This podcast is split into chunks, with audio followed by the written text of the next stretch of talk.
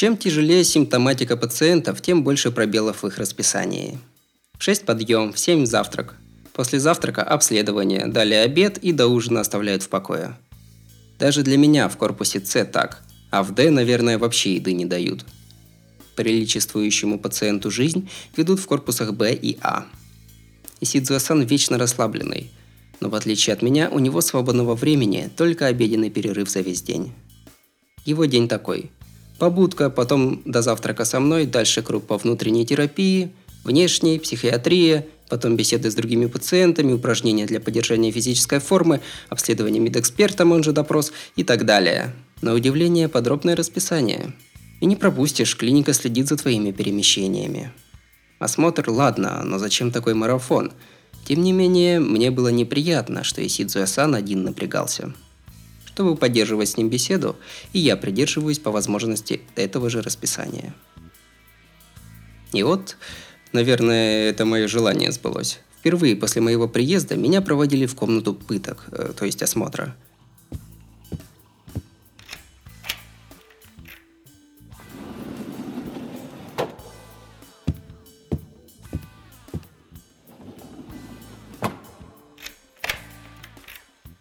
Вот и познакомились. Хотя нет, уже однажды встречались, когда только поступил. Давай садись, время не терпит. Слишком большая комната для осмотра, слишком мало вещей. Потолок тоже высокий, в стене на уровне второго этажа закрытая стеклом комната надзора. В центре наклонной комнаты стоит стол и два стула по разные стороны. На стуле повыше сидит женщина в деловом костюме – Тома Мато. Исидзуэ-сан зовет ее Мато-сан или Томато-сан, но для меня это просто непривлекательная тетка лет 30. Тома Мато вальяжна, как взирающий на грешника в аду дьявол. Обычно это помещение вселяло людям уверенность, что они уменьшились, но эта женщина, наоборот, делала размеры комнаты давящими – мне приходилось слышать, что Матасан кажется с три таких больницы. Но кто же знал, что это правда? Ох и тяжело с вами, что с братом, что с сестрой. Про родителей слышал? Вчера вынесли последний приговор. Дело будет рассматриваться с точки зрения гибели Хисаори Кодзи наряду с Хисаори Каю в результате несчастного случая. Радуйся! Это значит, что теперь вы свободны как птицы. То есть, если ты того захочешь, ввиду симптоматических улучшений могу дать допуск на выписку. Я теряюсь от внезапного поворота событий. Изумило – самое подходящее слово. Минутку. В каком смысле? Симптоматические улучшения? Моя болезнь пройдет? Балда. Как это она пройдет? Я говорю про душевное состояние. Вопрос стоит так. Ты сожалеешь, что чуть не убил человека? Жуть. Несодержание речи. Страшен взгляд этой женщины – Глаза, пребывающие в наилучшем расположении Тома Мата, совершенно не видят во мне человека. Ее безмятежность исходит из того, что стоит мне двинуть хоть пальцем, на стуле щелкнет переключатель. Но она меня вообще в упор не видит. Даже на мусор или грязь так не смотрит. То есть, если психиатр скажет, э, что все в норме, будет амбулаторное лечение? Ага, да тошноты удачно складывается, а? Мы тут тоже не благотворительностью занимаемся, не можем тратить деньги граждан зазря. Когда приходят лишние, нам в основном хочется набить свои кошельки. Ты в курсе, Хисаори, во сколько обходится содержать каждую из ваших бесполезных тушек? Держать на иждивении целый корпус С пациентов без надежды на выздоровление, как по мне, в этом нет никакого смысла. Содержать и оставлять жизнь – синонимы. Не хочется с такой ни секунды общаться, но и Сидзуя-сан справляется, значит и мне нельзя иначе. А нормальная жизнь после выписки гарантируется, да? Меня же используют, чтобы донести идею, что пациент-переносчик может вернуться в общество. Однако, неприятная житейская мудрость. Ах да, два года назад шли споры о защите прав человека. Ты верно думаешь, в данном случае приняли решение с мыслью не о пациентах, а об этой клинике. У нас же тут была такая диспансеризация, что собирали одержимых по стране. За десяток лет никто не выписался, ну и имидж. Вдумчивое согласие. Они что, сначала выбрали несколько пациентов, которых вроде безопасно выпускать наружу, а потом из них выбрали меня? Два года назад прошли дебаты между группой защитников, называющих переносчиков жертвами, и группой кричащей убийцы – Кто-то даже говорил, что за защитниками стояли некоторые влиятельные лица, и эту клинику чуть не демонтировали. Подпольные баталии, похоже, продолжаются и по сей день. Ну, это всего лишь одна из причин. Главное – деньги. Все-таки первоначальную смету до этого года все не составляли. И беспрецедентные мы, и выхода с нас мало, а затрат много, и хочется избавиться от неадекватных пациентов. Время и деньги, конечно, пока в нас есть смысл, не ограничены, но, честно, по возможности надо экономить. Наверное, она говорит вслух то, что незачем говорить, чтобы дать нам представление о реальности. Не думайте, клиника не признает вас нормальными людьми. Пусть вы и снаружи не вздумайте считать себя полноценными. Понятно. Если вести себя примерно, выбирают в кандидаты на выход, да? Ага. Мы хотим предоставить как минимум пятерых. И еще через год, если будешь прикидываться паинькой, я тебе рекомендую. Хорошо, правда? Незачем раскаиваться. Смотри, не прокались. Не стоит, я вправду раскаиваюсь вообще-то. Чудесно. Усилия Кинуи-сан не проходят даром. Только вот что, Хисаори. Что-то ты в последнее время живчиком не в меру. Даже через монитор ясно видно. Что, появилась новая игрушка? От одного ее взгляда меня начинает подташнивать. Если мы правда выйдем на волю, прежде всего надо убить эту женщину. Даже мне понятно, а у меня с интуицией очень плохо – она такой враг, что если ее не убить, она убьет сама. А вот э, Исидзуэ-сан тоже в кандидатах? Чего? Меня немного пригибает к полу адская подавляющая аура Томы Мата. По больничным слухам, про Исидзуэ-сан говорят ее любимая игрушка. Ну, по этой реакции я бы так не сказал. Может, это и главенствующее мнение, но я это не намерена выпускать, выплевывает она. Тома Мата старается вести себя мягче, но выражение лица ее выдает.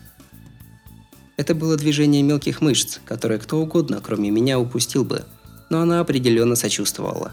Тома Мата противится выходу Исицуэ-сан из клиники не потому, что это опасно, а из жалости.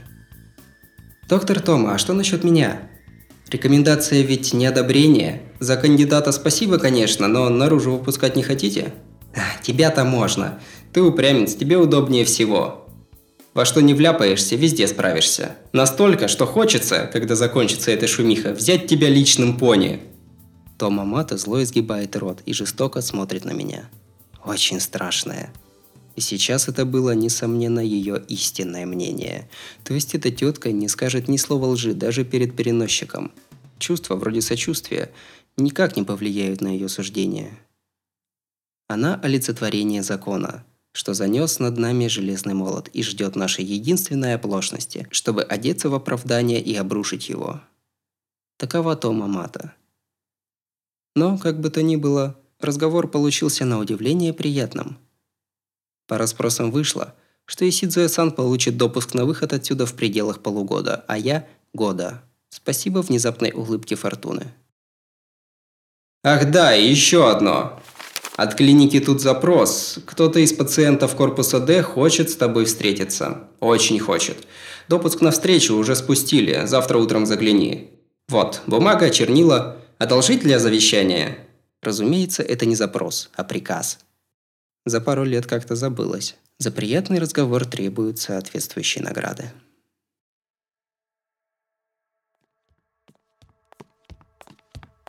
Под конвоем главврача Айболита и трех надзир... Э, то есть охранников, я иду в корпус Д. Все равно не отказаться, плюс это очки в мою пользу, да и самую малость любопытно. Со мной хочет встретиться та самая новенькая, которую притащили полгода тому назад. То, о чем без видимого интереса сообщила Тома Мата, казалось вопросом жизни и смерти для персонала клиники. Что было после разговора? По возвращении в палату меня полдня уговаривал главврач – меня поразило, что в этой клинике таковое имеется, и вообще, можно сказать, изменило картину мира то, как обычно гоняющий нас персонал был на побегушках у своего пациента. Главврач был со мной вплоть до комнаты ожидания в корпусе D, после чего ретировался в С. Похоже, D так чушь людям, что по сравнению с ним корпус С кажется зоной безопасности – Начать с того, что все, что касается взгляда, какое-то неотесанное. Полустены такие же, как в остальных корпусах, но выглядит так непрочно, словно кто-то налепил тематические обои под руины. ну пойдемте. Здесь есть и другие пациенты, поэтому без разговоров. Вон, даже доктор Айболит нервничает. Охранники откровенно выставили перед собой оружие. Пистолеты, пулеметы. Даже смешно становится. Тут вам не триумфальная арка.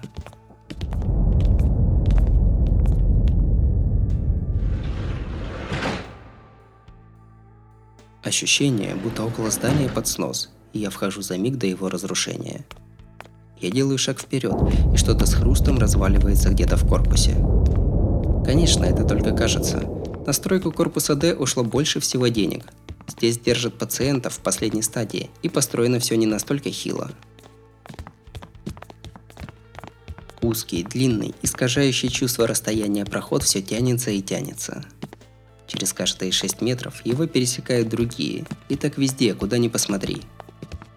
Похоже, корпус D состоит из лабиринта, одни перекрестки. Напоминает внутренности кубика Рубика – освещенный неяркими электролампами мир цвета пепла. Ни окон, ни дверей, ни даже палат незаметно.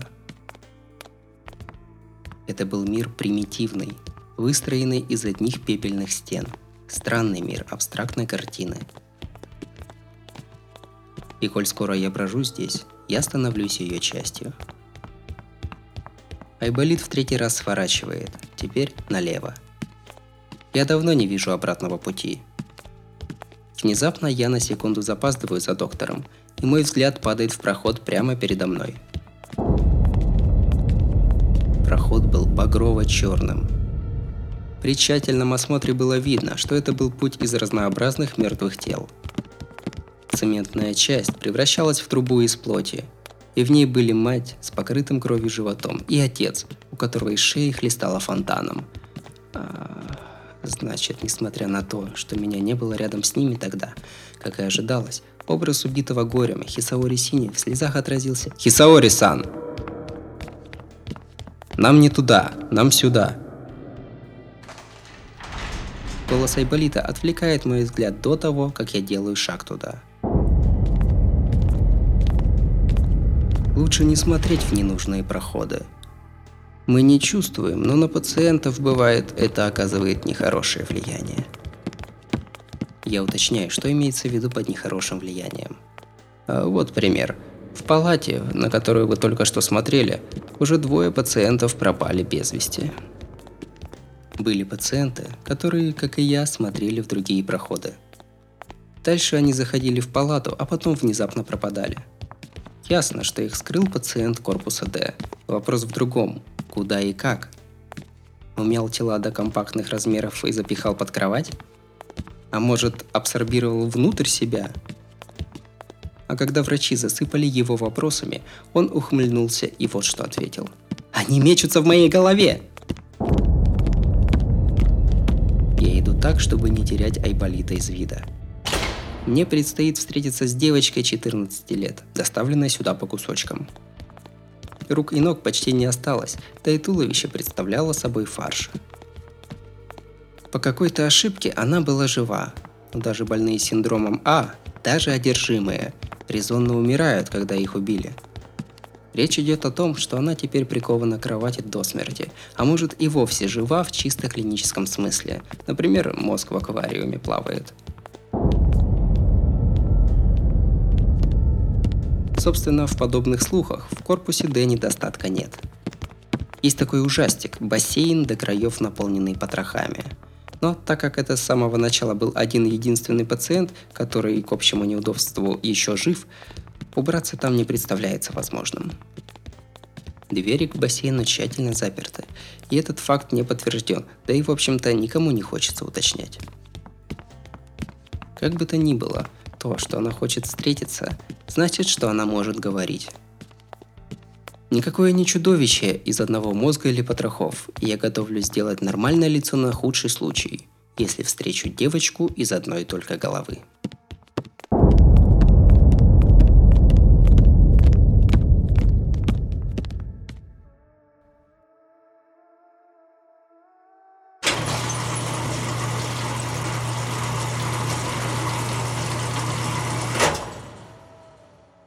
Айболит открывает какую-то по счету дверь. Появляется длинный узкий проход. Видимо, конечная. Примерно через 10 метров стоит еще одна стальная дверь. Как только войдете, эта дверь будет заперта.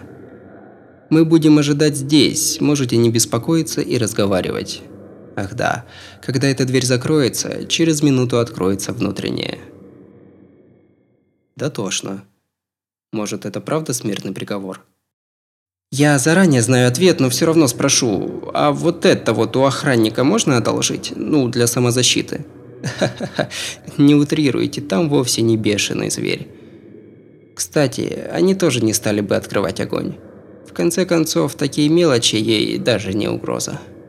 Вот что действительно работает, так это только многослойные стальные стены.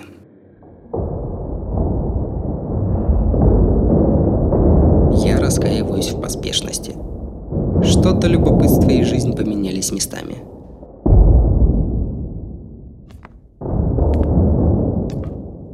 Прохожу по коридору вперед.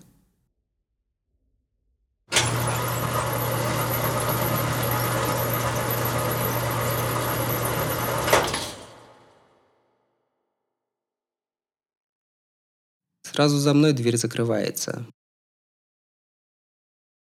Через минуту открывается последняя.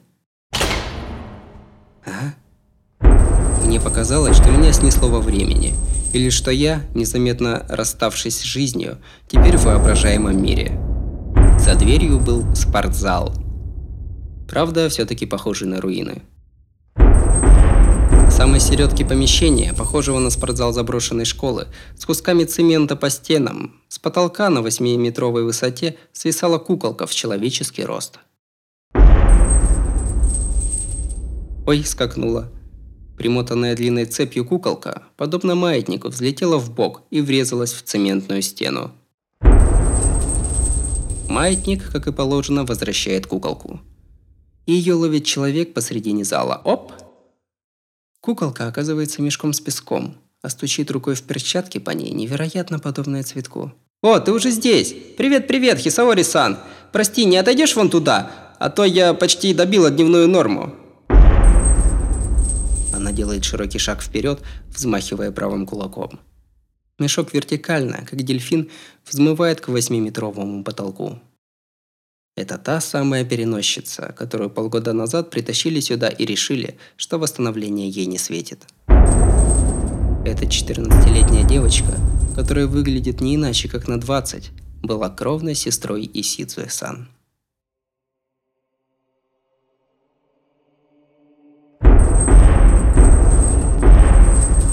«Наверное, крепко сбиты в каждой части тела?» – описала она вкратце свое мнение о переносчиках – мы сошлись характерами практически сразу. Этот комментарий равнялся моему собственному давнему впечатлению. Я-то, меня на следующий день после появления симптомов схватила та женщина.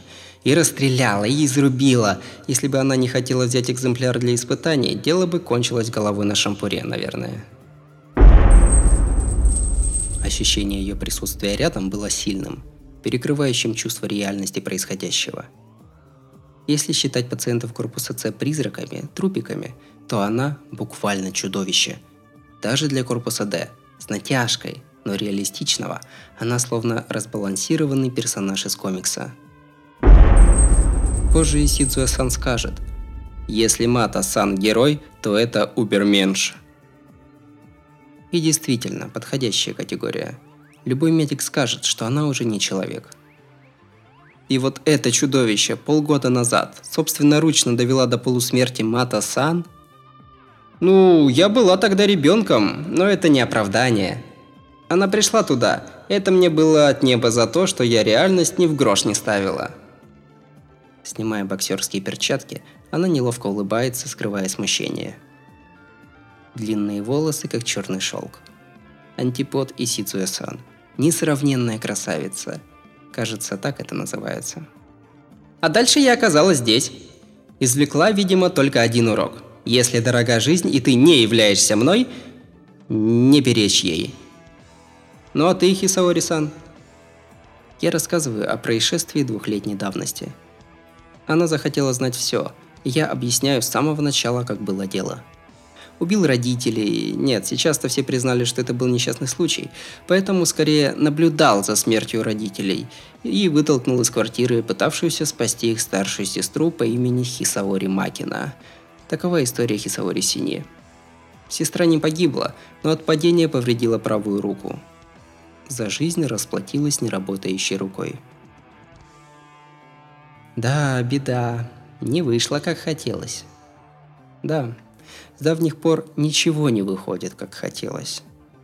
Даже тогда, когда это случилось, все пошло гладко. Но когда все кончилось, добро пожаловать на начальную точку. Как бы это сказать? Словно приз на финише оказался банкротством. Сама игра, в которой участвуешь, сделана так, что никому не стало хорошо. Хе, ты любишь игру «Взайми стул»? Я не понимаю интереса в играх как таковых. Даже «Взайми стул» такой простецкой игре мне никогда не удавалось победить. Мне больше по душе не участвовать, все равно проиграю, а наблюдать за процессом. Например, я не хочу садиться на стул, как и не восторгаюсь теми, кто отвоевал место. Мне хватало просто сидеть на полу, смотреть на побеждающих и учиться у них. Дуралей. Пока-пока, синяя. И это обернулось странным делом, когда... Тогда надо сразу предупредить. Постарайся не повстречать идеальный стул. Что? Ну, ты ведь наблюдатель. На стуле уже кто-то сидит. Для Хисаори-сан нет незанятых стульев. И когда ты встретишь идеальный стул, все равно не сможешь сесть, пока не уберешь уже сидящего на нем, так? Смотреть и учиться – это хорошо, но если начнешь мечтать о нем, снова превратишься в безобразного одержимого. Ты здесь заперти, потому что не можешь держать себя в руках, подытоживает она. Захочешь вот так сесть на стул, и такое начнется. Поэтому будь внимательнее, укоряла меня девочка на целых пять лет моложе. Тот, кто уже был там. Не сядешь, пока не уберешь настоящего. Но ее беспокойство – это лишнее, потому что до сих пор ни на один стул мне не возмечталось сесть. Содержание нашей последующей болтовни стало вполне женским. Мы говорили почти час, уговорились видеться раз в неделю. С этим я поднимаюсь с пола. А между прочим, откуда ты обо мне знаешь? Ты же не выходишь отсюда. Ха, ну ты же общаешься с моим братом. Я и почувствовала, что ты ничего. Вообще, у меня к тебе маленькая просьба. Она показывает мне язык.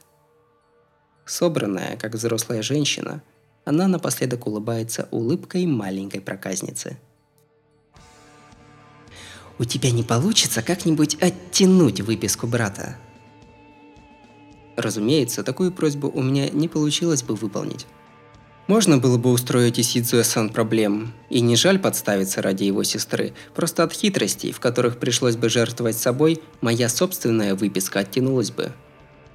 То есть нет, эта тетка навсегда исключила бы меня из кандидатов –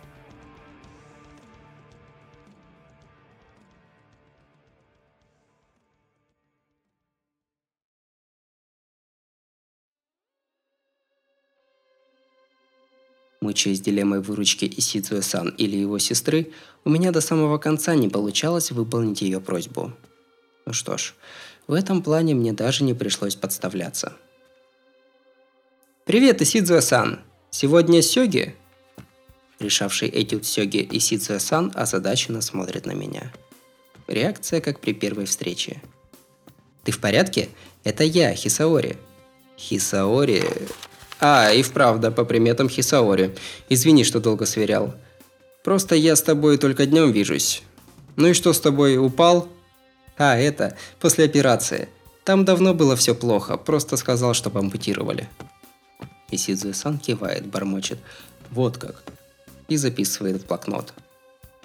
Однорукий, но такой же ловкий. Сегодня я попрощаться. Мы больше не увидимся. Хотя рутинная жизнь корпусов не меняется, дни и месяцы, конечно, проходят. Мы отвергли мир, но тот, на удивление, заботлив к нам и почти безответственно протягивает к изгоям руки. «Ага, странный ты какой-то. Здесь ведь табу разговаривать с другими пациентами. Тебе ведь говорили, что когда переносчики общаются, к тому, с кем говоришь, привязывается черт. Не вам мне это говорить, Исидзуэ-сан. Я-то не разговариваю с теми, кто не кажется способным отвечать, а вот вы вообще меры не знаете. Я давно собираюсь спросить, почему у вас настолько нет чувства опасности? Ну, такой-то у меня дефект такой. А не то, что все забываете. С этим я еще как-то борюсь, так что фиг с ним. Да и тот не напрочь плох. Этот напрочь плох, что за широкие жесты. Стало чуть понятнее, о чем беспокоится его сестра. «Лучше скажи, с чего ты вдруг, Хисаори? С чего ты-то со мной заговорил? Здесь же в основном никому не интересны все остальные». Мне кажется, лучше сказать, что всем своих проблем хватает по горло. Пожалуй, но мне интересны только остальные. Надо же.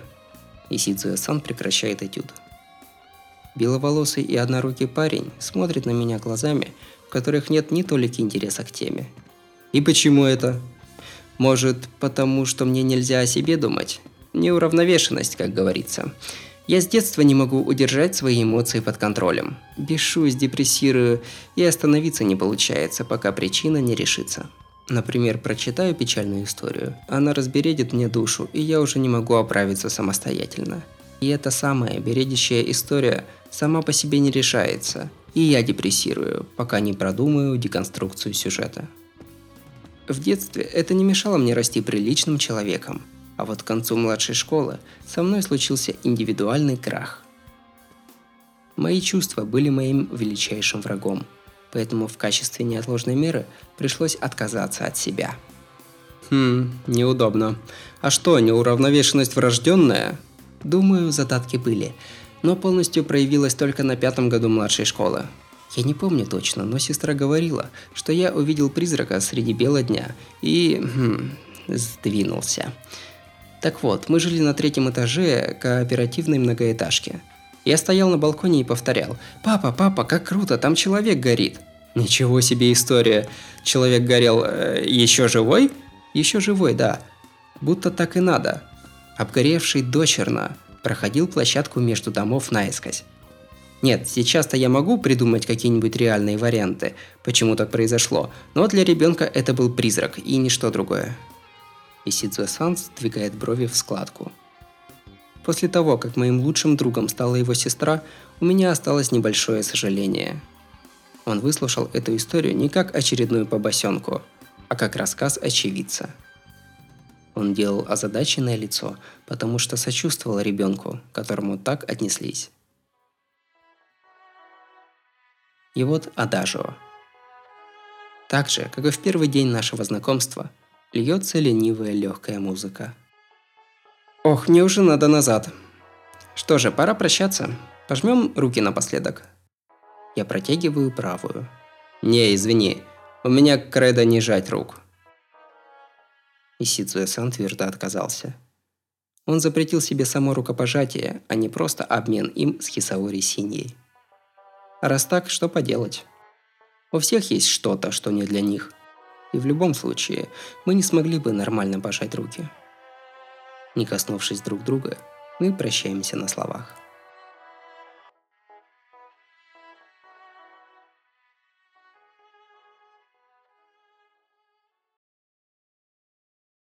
Новый день. «Коль скоро это самый последний раз, — сказал мне Айболит, — его болезнь такова, что он теряет память о светлом времени суток. Вот теперь некоторые вопросы для меня стали ясней. Так вот в чем заключалась его забывчивость, закономерность в которой мне не удавалось уловить.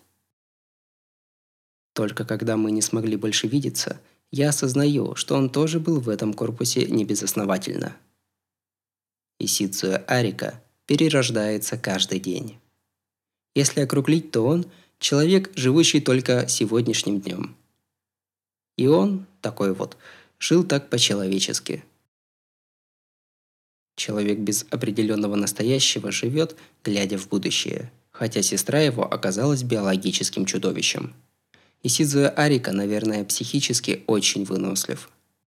Это способность, которой у меня нет, и может быть она мне необходима. Как бы то ни было, на этом довольна история из клиники. Меня уже скоро должны выписать. Когда меня все-таки выпишут, я первым делом навещу Исидзуэ-сан. К счастью, мы с ним выходцы из одной префектуры. Если оба доживем, скоро свидимся. Такова жизнь.